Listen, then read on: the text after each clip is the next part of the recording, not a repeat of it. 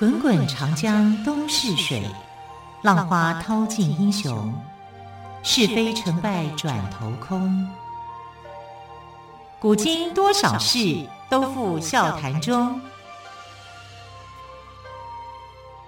陪你说历史，汪培制作主持。朋友们收听今天的《陪你说历史》节目，我是汪培。同样再次为朋友们邀请到历史专栏作家于远炫老师来到我们节目当中。老师好，主持人好，听众朋友大家好。好，老师在昨天的节目当中，我们谈到了蔡邕跟他的女儿蔡琰的故事哦。我们知道蔡琰也是中国四大才女之一。那么老师也提过提到过，我们是以朝代来分。对。那么之前谈的卓文君是西汉，蔡琰呢是东汉。对。那但是蔡妍感觉她的命运比较多舛一点，对不对？她的命运确实是这样啊。那其实蔡邕在生这个女儿的时候啊，年纪也很大了，四十几岁了。啊，所以他是也算起来就是老，啊，老来得女特别疼爱耶。对，然后他大女儿比较平庸嘛，所以他很喜欢这个小女儿。小女儿从小就能够听音辨琴啊，就是很有才华。爸爸的第一根琴弦断了。哎，对对对，因为这样子的关系，他就教导他怎么样去弹琴，所以他的琴艺的技巧是很好，再加上他的书法啊这方面的这个锻炼，所以他就变成了才女。而且呢，他们家的书籍非常非常的多，好，就是大概藏书量有差不多四千多篇。这是后来蔡昭姬自己在回忆的时候啊，就是他们家的藏书是很多的。当时的书啊，其实就是写在竹简上面的，那要搬起来很累啊，很重啊，很重啊，所以有四千多篇。你看这个。蔡邕是很爱读书的哈，但发生了这个家变，他第一场的一个家变，当然就是因为蔡邕的过世，然后他的婚姻第一段的婚姻啊，也幸福也不幸福。那所谓的也幸福也不幸福是什么意思呢？就是他的先生早死啊，只刚呃婚姻不过不到一年，不到一年他的夫妻呃他的先生就过世，他先生姓魏，叫魏仲道。可是魏仲道这个人呢，在当地也是一个才子型的，所以当他们两个人结婚的时候，那叫才子，也是一段佳话嘛，哈，对，也是一段佳话，哈，那就是夫唱妇随，其实是很好的，但没有想到说魏仲道不幸短命，身体不好，对，短命以后，你想想看魏仲道的家人是怎么说他的？哎呀，你就是克夫，对，命带煞星什么之类的，没错，就是这样子，然后就对他不是很好。啊，可能这个这个时候的那种观念上面啊，就就觉得说他是一个不祥人物一样。而你蔡邕过世了以后，你家道更中落，然后偏偏屋逢连夜雨嘛，屋漏偏逢连夜雨啊，然后南匈奴下来。当时的匈奴是这样的，在卫青霍去病的时期，这个匈奴不敢下来侵略。对不对？听到这两个的名字都吓死了。对呀、啊，然后你知道，在东汉时期的时候，窦宪那是更强悍，把北匈奴整个消灭。北匈奴是不敢再到中国来啊，就跑到哪里去？跑到欧洲去了。哦，造成了欧洲的民族大迁徙。天哪！哇，就是一个名字窦宪，窦宪、啊、把他们给打到不行。所以就是西汉、东汉各有强人出来，名将啊，把这些匈奴消灭差不多。但南匈奴还在，南匈奴因为依附嘛，他就是投降嘛。哎，可是你这个时候汉朝的国力衰微了。对，东汉末年的时候，国力衰微了。他们就想说，我是不是有机会再重新再来？好，然后就啊，哎、呃，他他们也很会观察，哎。是啊，这游牧民族的想法是不一样的、啊嗯。他们不会去建立一个所谓的朝廷啊，像汉朝这样这么大一个东西，因为他们的生活就是游牧民族的生活嘛，所以多半都是怎么样抢夺啦，抢夺最多，所以他就下来抢夺，抢夺的时候。就把这个男的都杀嘛，财产都抢嘛，女的都抓嘛，啊，就抓过去了。抓到北方以后呢，发现说，哎呦，这个女生好漂亮哦！怎么其中一个女生这么漂亮呢？对呀、啊，就是蔡昭姬啊，就是我们讲的蔡文姬，蔡文姬蔡琰啊。然后他就被献上了左贤王，匈奴国匈奴王的左贤王。其实匈奴就是他的实际的领袖叫单于嘛，皇帝嘛，啊，那单于底下有几个王？左贤王是最大的，呃，他们以左为尊，哈，左贤王就是几个王里面的很大的。那左贤王呢，就看上了这个蔡昭姬，因为蔡昭姬就是气质跟人家不一样嘛，啊，所以她就她是才女耶，对呀、啊，又漂亮，但她不是这个啊，不是王后啊？为什么呢？因为他们叫他们的王后会有一个共通的名字，叫胭脂。胭脂，对，一个门在里面，下面一个于于是的鱼，哦，啊、这个叫胭脂，怎么写呢？就是氏。氏族的氏，就我们说大肉汁的那个，对对对对对，他们就称为胭脂。陈氏、王氏、李氏这样子，对，对他们有姓氏的氏，有一座山叫胭脂山。那胭脂山里面所产的胭脂花，胭脂花就是做花粉嘛。夺我胭脂山，使我妇女无颜色。颜色对，就是这个意思哈，就是胭脂的意思。那就是他们的皇后、王后、王族啊，大小胭脂。可是他不是胭脂啊，他就是左贤王的一个。妻妾这样，对，像妃子这样子，其实有点像妾，可能连妃子都达不到，嗯、因为他没有名分啊，所以没有名分。但是左贤王还算喜欢他，所以才生了两个儿子啊，就是他在匈奴大概生活了十二年左右的一个，哎，那算蛮久的耶，很久啊啊！你被抓走，没有人知道啊，对啊，那时候战乱抓到哪里呢？抓到哪里去？都自顾不暇了，啊、有战乱，曹操也不知道，因为曹操跟蔡邕非常好。蔡邕是当时的大名士、名家、学者、音乐家，好，反正就是很多人是跟蔡邕往来的。那曹操年轻的时候呢，也跟蔡邕关系是非常好的，常常来到他这个地方谈文学啊，谈什么。曹操本身也是一个文学家，嗯，你看，呃，这个他的他跟他儿子曹操、曹丕、曹植，号称叫三曹。那他们的文学技巧，其实，在文学史上面是留名的。不是只有在政治上、政治史、军事史而已哦。曹操在文学上面成就也是很高的。对，但是我们对曹操的印象就是在军事的部分会比较多一点。对，但你知道横槊赋诗指的是谁？曹操哎，对不对？啊，他有这个，而且他的诗就很大气。对，很大气。天下兔哺啊，周公吐哺，天下归心，然后就是很大气的。那在这样一个情况之下。他根本没有人知道蔡昭姬被抓到哪里去，哎，什么时候发现的？哈，就是到建安十二年，差不多将近建安十三年的时间了。曹操这个时候已经变成了北方的霸主，因为他几乎把北方的这个势力全部完成统一了。啊，他的啊，他说那时候是丞相嘛，那只剩下南方一小股的势力，那势力就是谁？就是孙权加刘备嘛。啊，然后后来。建安十三年发生赤壁之战嘛？对对，曹操被打败，他气死了。对，统一天下的梦就就破碎了，变成呃天下三分嘛，啊，就变成是这个样子。可是，在那个黄金的时代啊，就是很辉煌的那个时刻，北方的匈奴也怕他啊，北方的匈奴也怕他。以后呢，呃，然后他就想起，就是说我以前啊跟蔡邕。关系非常好，因为蔡邕在之前，在十二三、十二十三年前就已经过世了。那时候是汉献帝初平年间的事情，那不知道他的女儿跑到哪里去了，那么去找找看。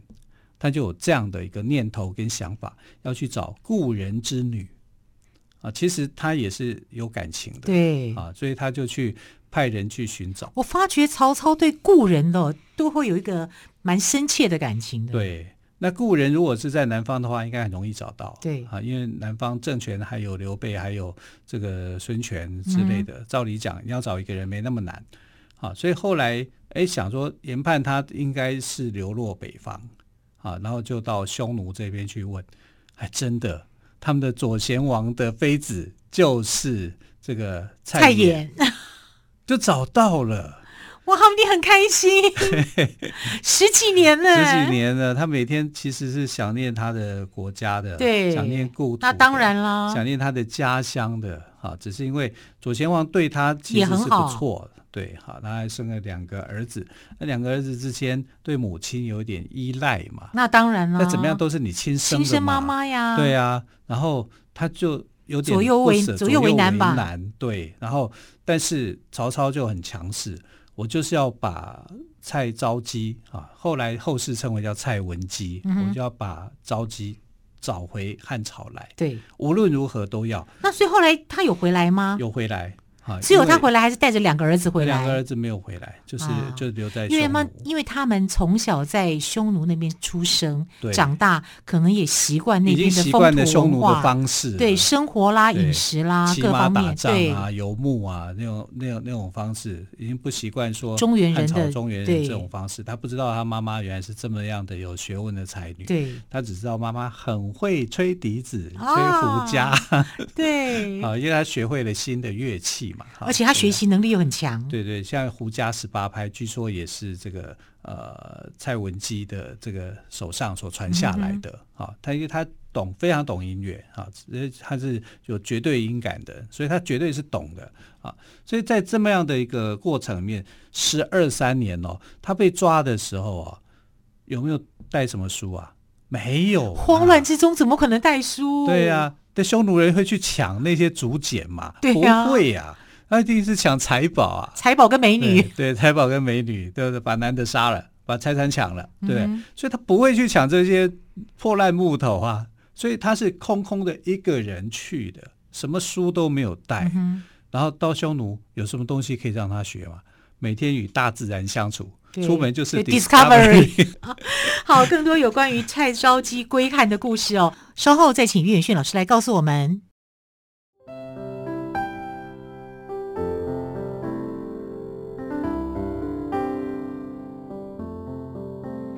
听见台北的声音，拥有颗热情的心，有爱与梦想的电台，台北广播 FM 九三点一。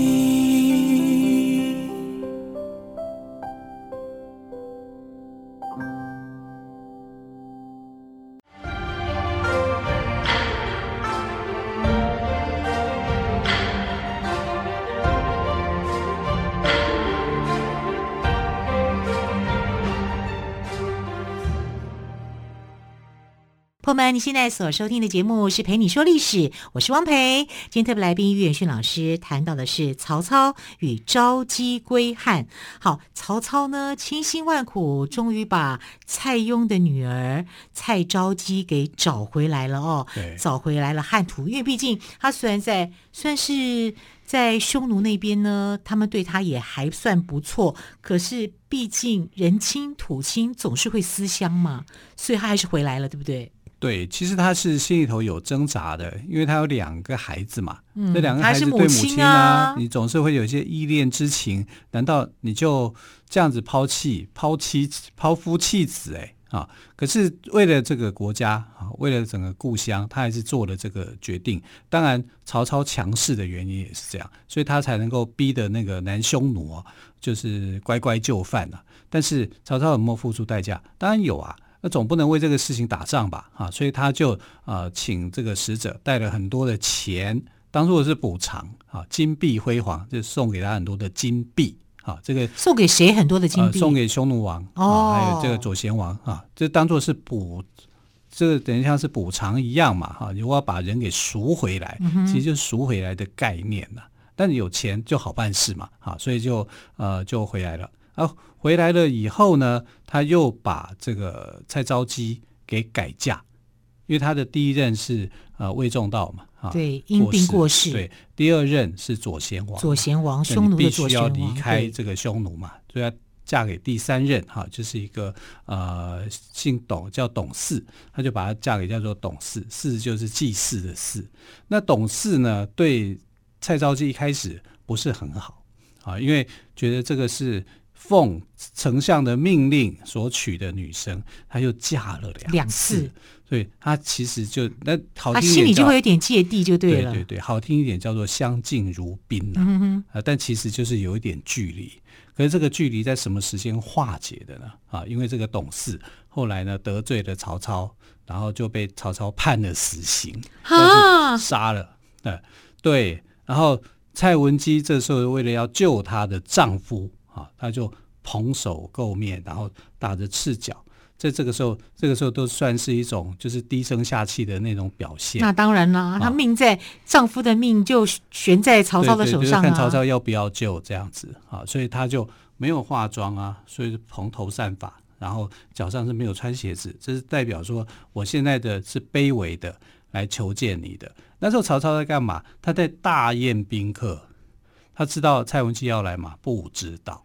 那对守卫放行让他进去吗？也很奇怪。放行啊，因为他曾经是曹操这个花钱去赎赎回来的人呐，啊，所以他听到说，哎，呃，蔡文姬这种打扮之后，他就。他就吓一跳了。可是曹操是很机智的人，好、嗯哦，他就说：“哎呀，现在那个蔡邕的女儿蔡文姬，我们来看看她的风采。”嗯哼，我说：“因为她好厉害哦！” 他就马上转一个语法，对，口才真好。对，然后蔡文姬啊，那就他就走进来了。可是你看，他是一个卑微的状态哦，是有乞求的啊，所以呢，他就言辞非常的恳切。也说话也不会有什么嗯嗯啊啊啊，反正就是说的非常的流利，非常的动人，让那些宾客都很感动啊。因为曹操在请客的场合去接见了蔡邕的女儿，蔡邕的女儿竟然是这样的打扮，而且她来跪下来啊，她条理分明，说的非常的清楚啊。然后为什么要她去救她的丈夫，请求丞相能够宽恕她丈夫的这个过错。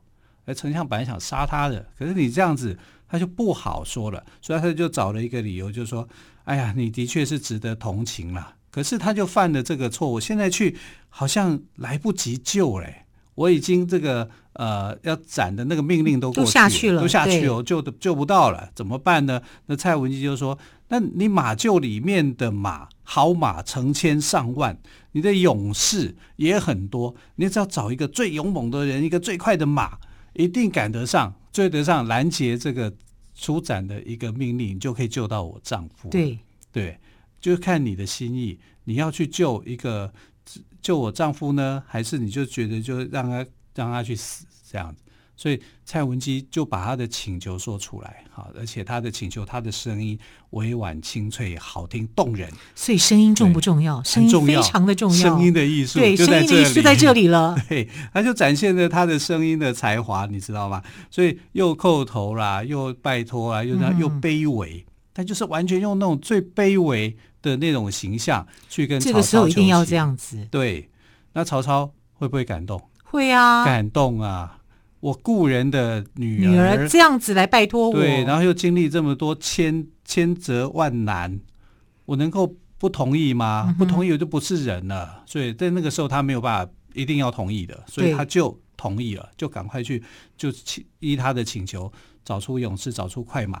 快马加鞭去救了董事一命，哇！就喊刀下留人，差不多是这个意思，大概这个意思。对，那你说董事会不会感谢自己的太太？那当然会啊，会啊，都他就改观了嘛。对啊，太太救了自己一命哎。对啊，这三任丈夫其实三任丈夫都对蔡文姬都很好。嗯哼，其实说真的讲，因为董事一开始就不懂事嘛，啊，就就就会觉得说，哎，这都嫁过两次。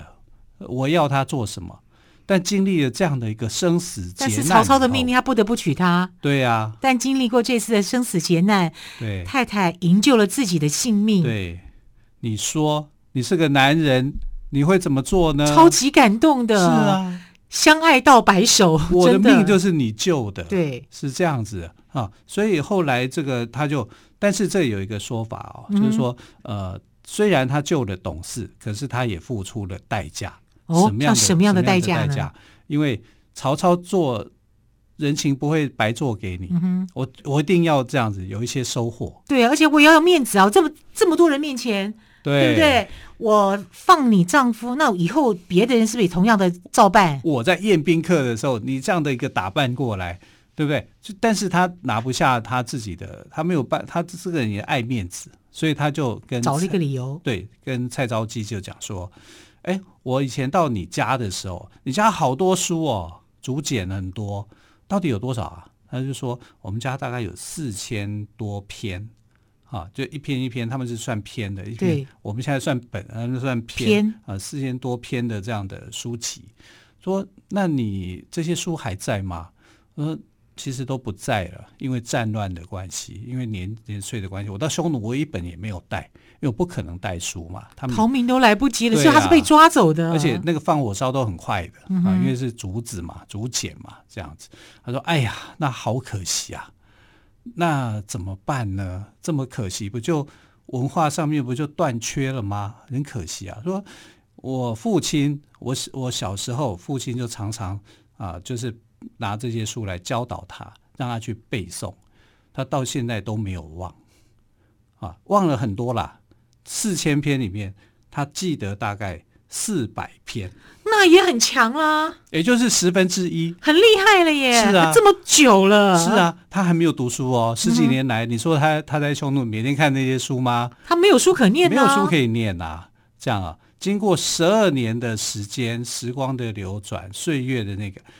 他默写出四百篇，他默写出四百篇给曹操啊！曹操，对，哇！曹操那个时候跟他讲说：“这样啊，我准备十个人来服侍你，好，让你陪伴你来写。”他就说：“不要了，男女授受不亲，有男的在旁边，我还写不下去。嗯”他可能就是要去监视他的这个行为。哎，曹操是这种人嘛？对，对不对？那可是你这样讲，他偷看吗？你没有东西都可以偷看啊！这样讲还是有道理的。